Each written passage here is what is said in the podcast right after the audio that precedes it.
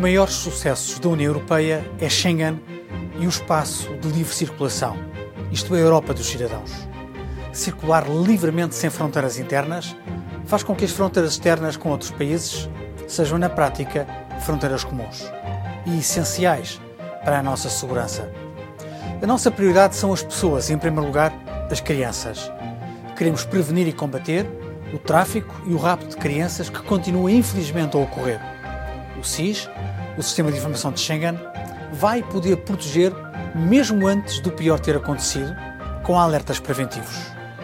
E porque cada segundo conta, é importante que as polícias comuniquem rapidamente.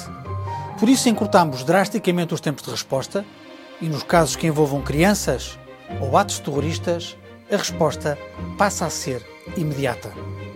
A luta contra o terrorismo exige também mais Europa, uma ação mais concertada. As informações sensíveis têm de ser partilhadas entre as polícias europeias. Tornamos esta partilha obrigatória quando antes era facultativa.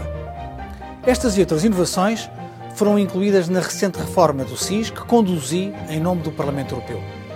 Mas a segurança de todos começa fora de Schengen. É por isso que propus que a emissão de vistos de entrada inclua melhores controles de segurança.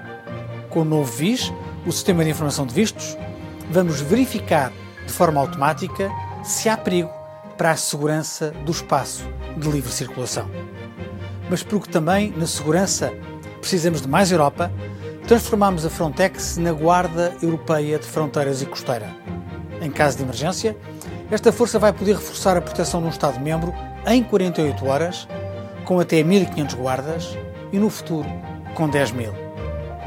Esta é a Europa que protege, onde atentados terroristas são evitados pela comunicação entre as polícias dos Estados-membros, onde operações coordenadas pela Europol têm sucesso no combate à criminalidade organizada. A Europa dos cidadãos só é cumprida se a construirmos em liberdade. E não há liberdade sem segurança.